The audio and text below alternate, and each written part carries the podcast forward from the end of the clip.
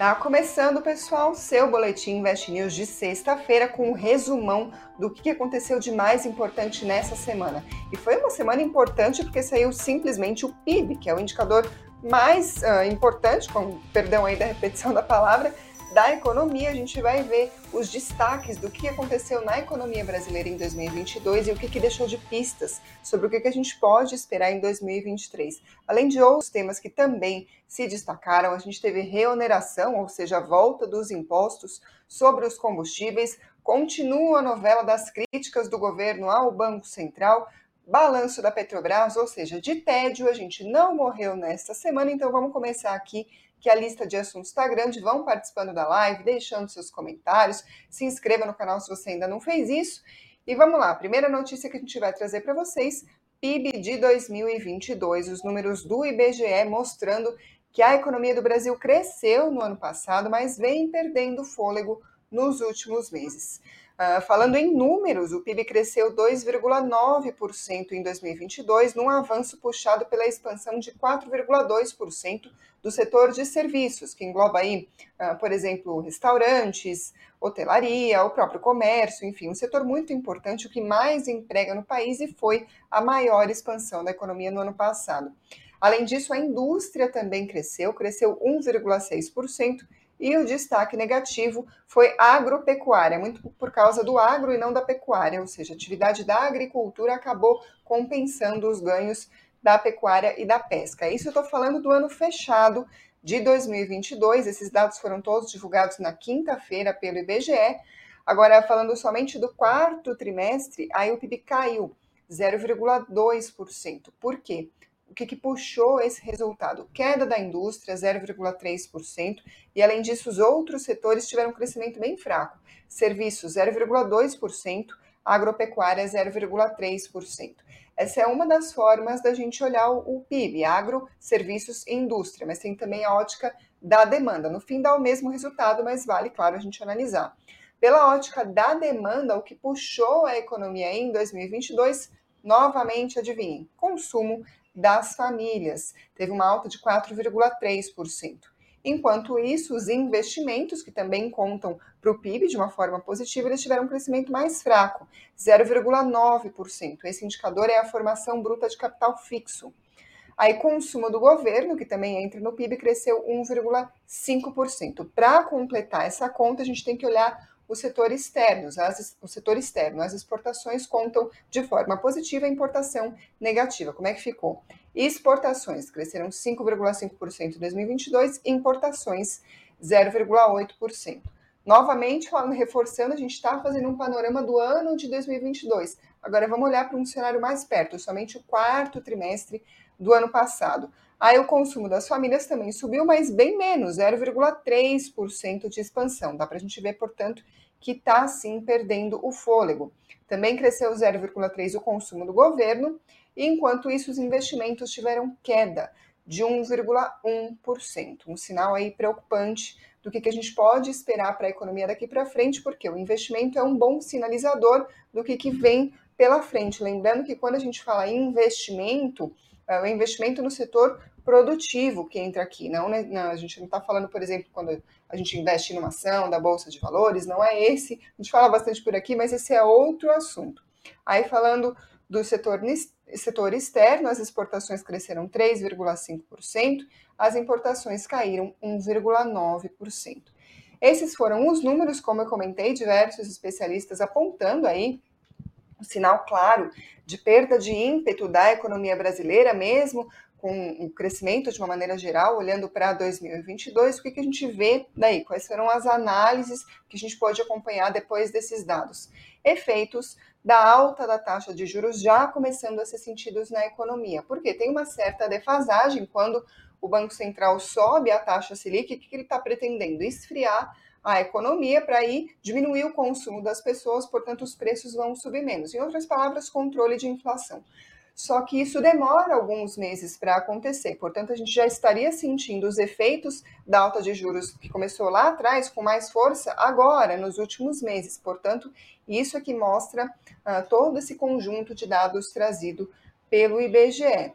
E aí, claro que depois uh, desses dados começou então novamente a ganhar força toda aquela sequência de tensões que a gente está acompanhando entre o governo e o Banco Central. E a gente entra num outro assunto importante também nessa semana, na esteira da divulgação dos dados do PIB Lula, governo Lula, na verdade, versus Banco Central. Na própria quinta-feira, o Lula voltou a criticar o Banco Central pelo atual patamar aí da taxa Selic, que está em 13,75% ao ano.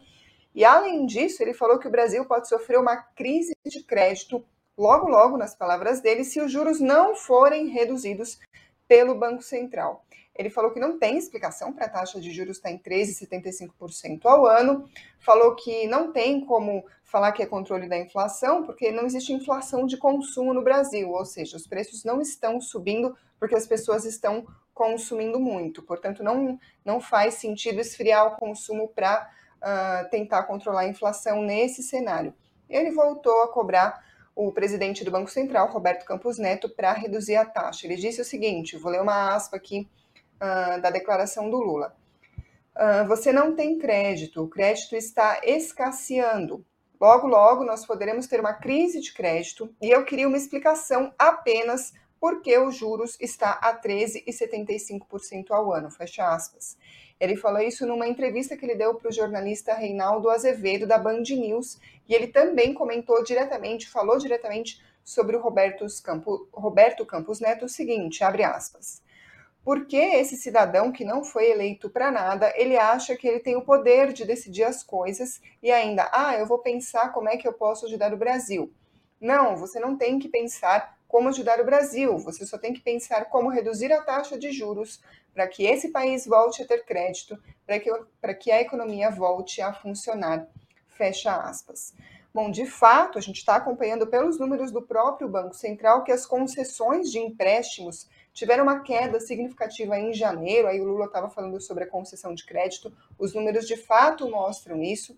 As concessões totais caíram mais de 15% na comparação com dezembro. Esses números foram divulgados pelo próprio BC na segunda-feira.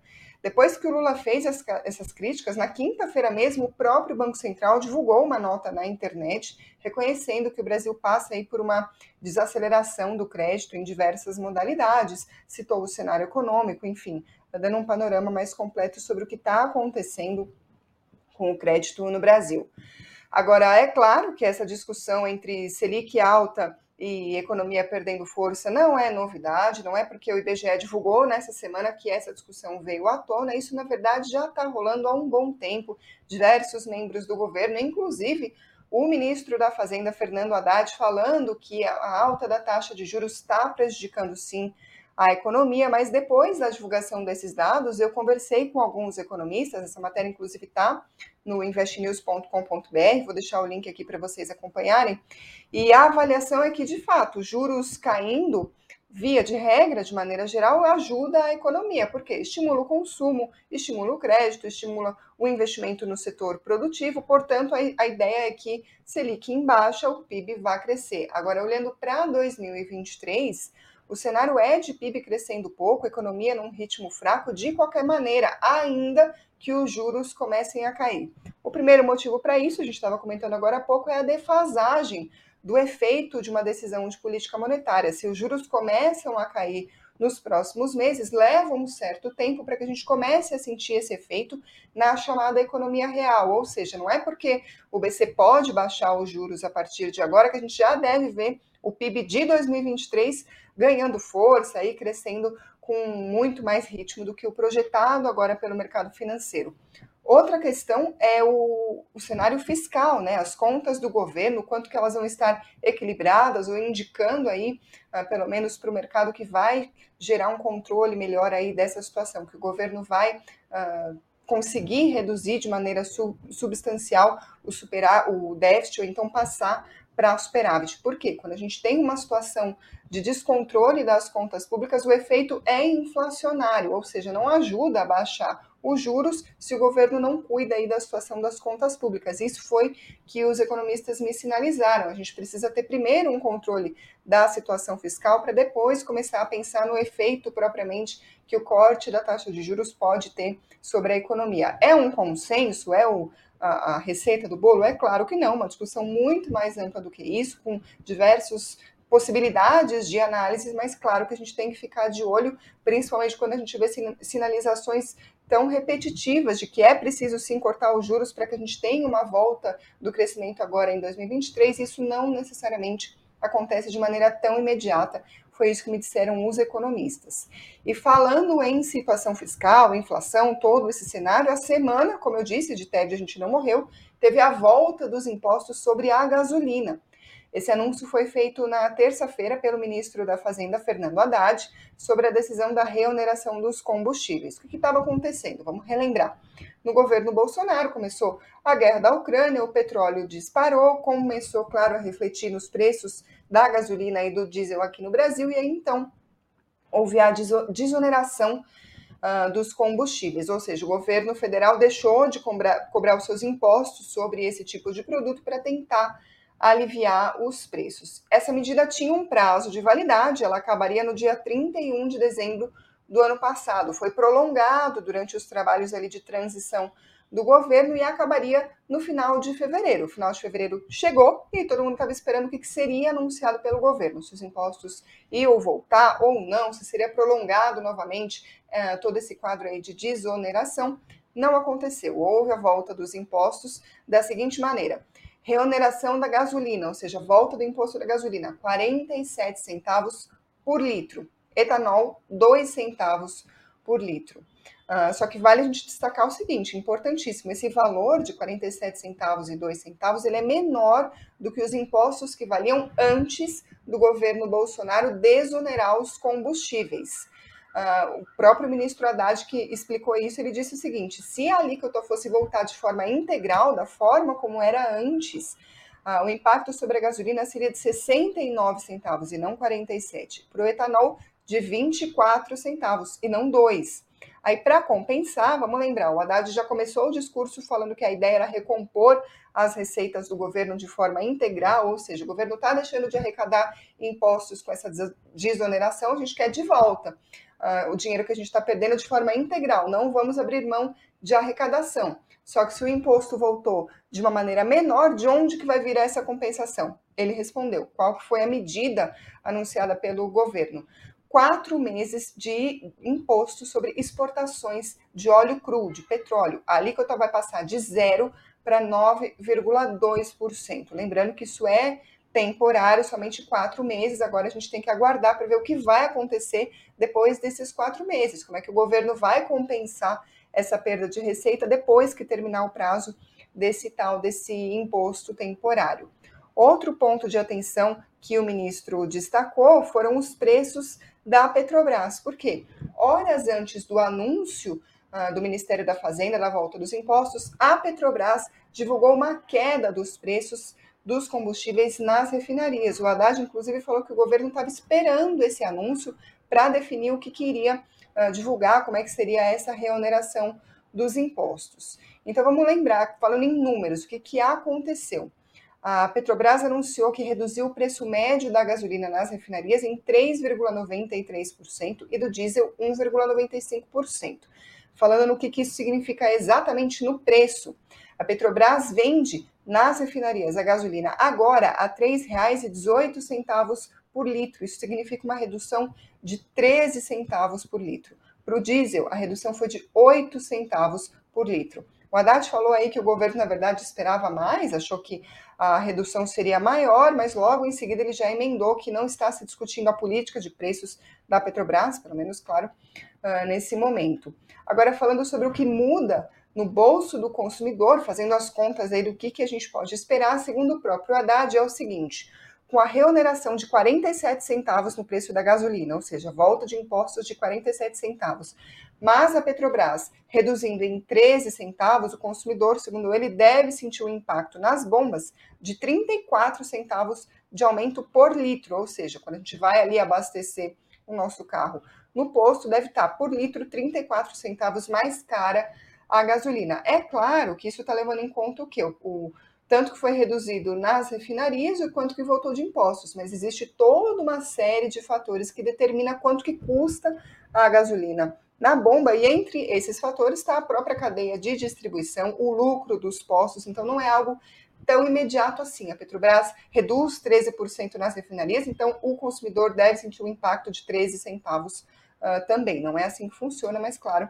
é uma conta geral aí que o ministro fez. Isso falando da gasolina. Agora, para o diesel, a gente tem que lembrar o seguinte: continua desonerado pelo governo. A, a não incidência dos impostos federais sobre o diesel continua valendo até o final deste ano de 2023, portanto, segundo o Haddad, o consumidor deve sentir uma queda nos preços, já que a Petrobras reduziu nas refinarias. Uh, outros pontos importantes é o combustível de aviação continua desonerado e também o gás natural veicular, o GNV, continua também sem impostos. E aí, claro, novamente voltando àquele ponto, de olho na Selic, o Haddad, durante o anúncio aí, falou que a reoneração dos combustíveis está alinhada com as atas do Copom, que é o Comitê de Política Monetária do Banco Central, que define aí os rumos da Selic. O Haddad disse o seguinte: abre aspas, estamos dando resposta para o setor produtivo de que o governo vai fazer a sua parte, esperando que a monetária reaja da maneira prevista como nas atas, fecha aspas. Ele também disse: taxa de juros no Brasil são as mais altas do mundo, produzindo efeitos perversos sobre a economia, fecha aspas. Ou seja, o que, que ele está querendo dizer? Estamos fazendo a nossa parte aqui, o governo, para baixar os juros, esperamos que quem conduz a política monetária, o Banco Central, faça também a sua parte. Claro, não usando essas palavras, aqui a gente está interpretando, mas novamente um sinal do governo, uma cobrança do governo para que o Banco Central diminua a taxa Selic. E aí, como se não bastasse tudo isso de emoção, saiu o balanço da Petrobras, e aí, claro, estava esperando o que, que, ia vir de número, qual seria o lucro da Petrobras, mas também o que, que vem de política de dividendos, política de preços, qual seria a reação do governo, ou seja, a expectativa era grande pelo que viria. E o que veio foi o seguinte: a Petrobras registrou lucro líquido recorde, novamente recorde, de mais de 188 bilhões de reais, isso falando do ano fechado, 2022. Isso significa um crescimento de 77% na comparação com 2021. Por que um resultado tão forte? Principalmente por causa da alta dos preços do petróleo. A gente bem acompanhou, a guerra na Ucrânia impactou muito a cotação do Brasil lá fora. E além disso, a Petrobras também apresentou melhor resultado financeiro e ganhos com acordos de coparticipação em campos de cessão onerosa. Esse lucro de mais de 188 bilhões veio acima do esperado pelo mercado. Uma pesquisa da Refinitiv uh, trazia expectativa de 178 bilhões de reais bateu o recorde do ano anterior, que tinha sido de 106 bilhões de reais. Isso falando do ano fechado. Agora, somente o quarto trimestre de 2022, o resultado também veio forte, 43 bilhões de reais foi o lucro, uma alta de mais de 37% na comparação com o mesmo período do ano anterior. Agora, dividendos, que havia uma grande expectativa do mercado sobre a divulgação. A empresa informou que foi aprovado o pagamento de dividendos de 35,8 bilhões, mas que o conselho sugeriu que os acionistas avaliem a criação de uma reserva estatutária, porque na forma de uma lei para reter mais de 6 bilhões de reais, porque o montante teria ultrapassado a aplicação da fórmula ali do cálculo de dividendos da Petrobras. Aí depois veio uh, uma sequência de declarações do CEO da companhia, o Jean Paul Prats, na, na conferência que se faz, né, comumente depois da divulgação dos resultados, tem ali uh, declarações para os analistas, para o mercado de maneira geral, e havia uma grande expectativa sobre o que seria dito. Ele falou que a Petrobras ainda vai ter robustez no pagamento de dividendos aos acionistas agora em 2023, por quê? Porque a empresa planeja uh, continuar registrando lucros à altura do que foi auferido no último ano, mas ele reconheceu que os desafios a serem enfrentados vão ser ainda maiores. O Prates falou que ainda tem dúvida se tem necessidade de regras muito rígidas em relação aos percentuais de relação de dividendos. Ele disse o seguinte, abre aspas, as circunstâncias mudam, a conjuntura muda, os projetos mudam e a gente vai compondo essa relação juntamente cada vez mais com o diálogo com investidores, fecha aspas. E aí, claro que isso teve repercussão no meio político. O próprio Lula, na quinta-feira, num evento ali de relançamento do Bolsa Família, falou que não se pode aceitar que a Petrobras pague 215 bilhões de reais em dividendos no ano, quando, segundo ele, ela deveria ter investido metade no crescimento econômico desse país, na indústria brasileira, na indústria naval, na indústria de óleo e gás. Fecha aspas. Ou seja, apesar dos números fortes, do resultado sólido, existe muito receio, muita incerteza, na verdade, do mercado sobre o que deve acontecer com a política de dividendos, com a própria política de preços da Petrobras, o que, que vai ser discutido, se vai haver interferência do governo, em qual medida. Portanto, o que a gente viu aí nessa semana foi a ação da Petrobras cair. No acumulado da semana, a ação Petro 4, que é a ação preferencial da Petrobras, caiu mais de 1%, Petro 3, que é a ordinária, caiu mais de 2%. Agora, falando sobre outros indicadores importantes aqui da nossa economia brasileira, nessa semana saiu a taxa de desemprego do Brasil em 2022 e a pesquisa veio com uma série de boas notícias que eu vou passar para vocês agora. A primeira delas, claro, é que o Brasil encerrou o quarto trimestre de 2022 com uma queda da taxa de desemprego. Essas informações foram divulgadas na terça-feira pelo IBGE, na pesquisa PNAD contínua a taxa de desemprego caiu de 8,7% no terceiro trimestre para 7,9% no quarto trimestre.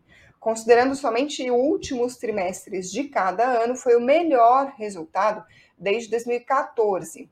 Agora, se a gente for olhar a taxa média anual de desemprego em 2022, que é uma outra forma, uma outra forma de cálculo, ficou em 9,3%, o menor patamar desde 2015. Segundo o IBGE, a outra boa notícia é que o mercado de trabalho ultrapassou o patamar pré-pandemia. Falando da divisão aí das categorias, os trabalhadores com os trabalhadores com carteira assinada no setor privado aumentaram 1,6% no último trimestre. Os que não têm carteira tiveram um aumento menor de 0,2%.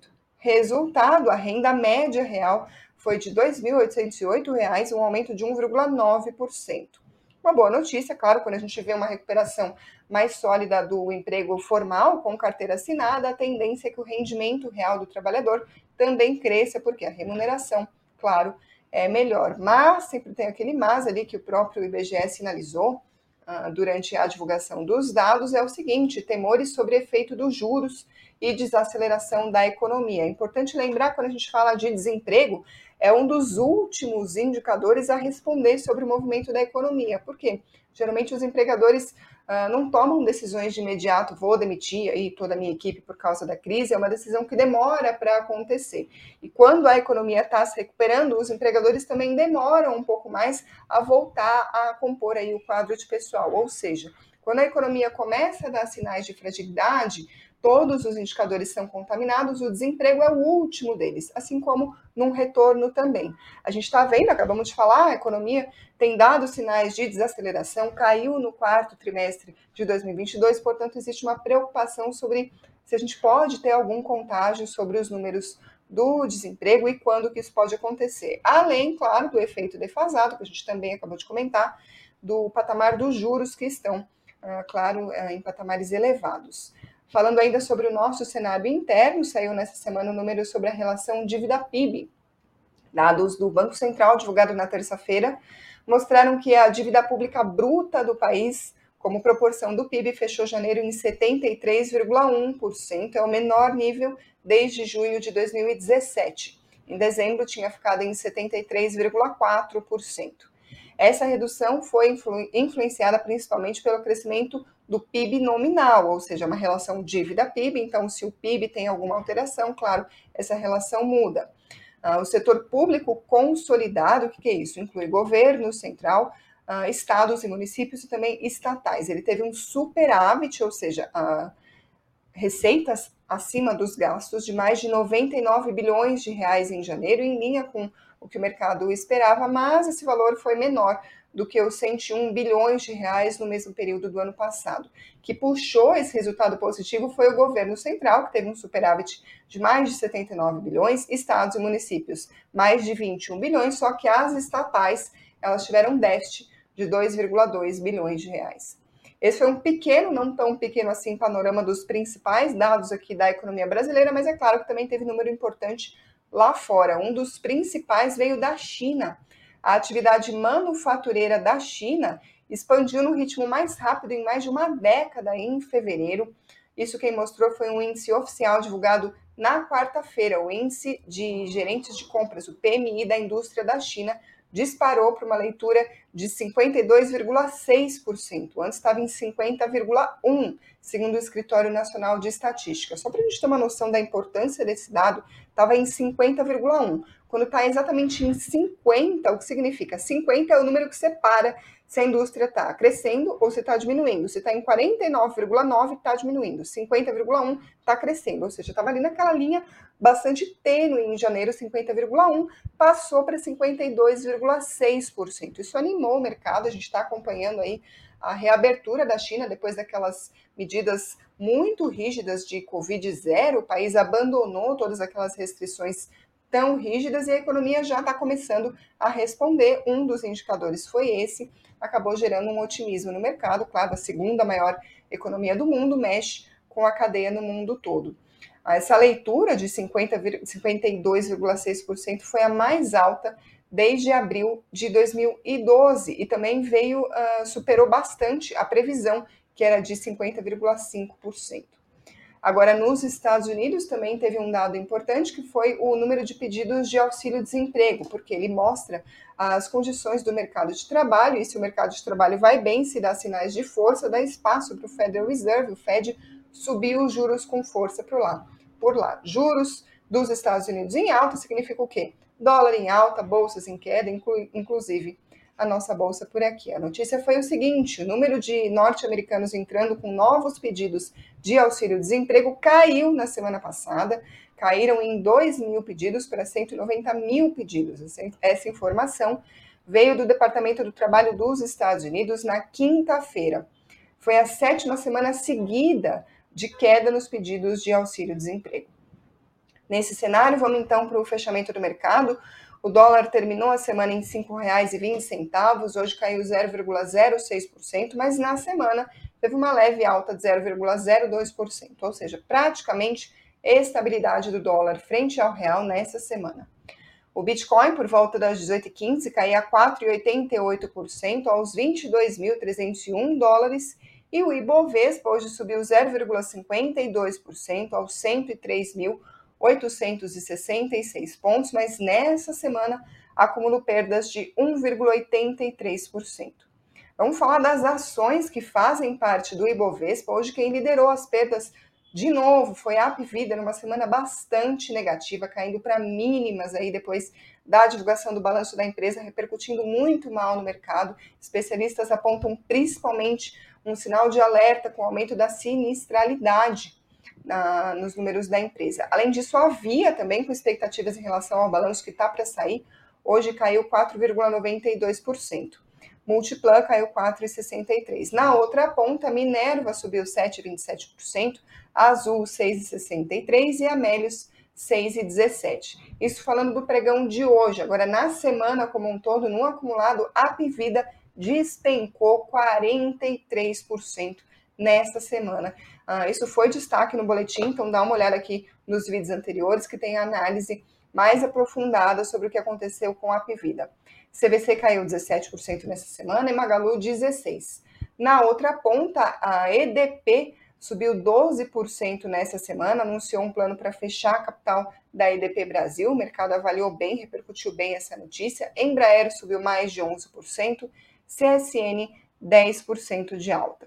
Vamos ver que eu tenho aqui de comentários de vocês. Um, o Gil Costa perguntando quem deve vencer o duelo entre o Campos Neto e o governo. Se a gente tivesse essa resposta aqui, a pergunta de um milhão de reais, a gente, claro, uh, continua acompanhando.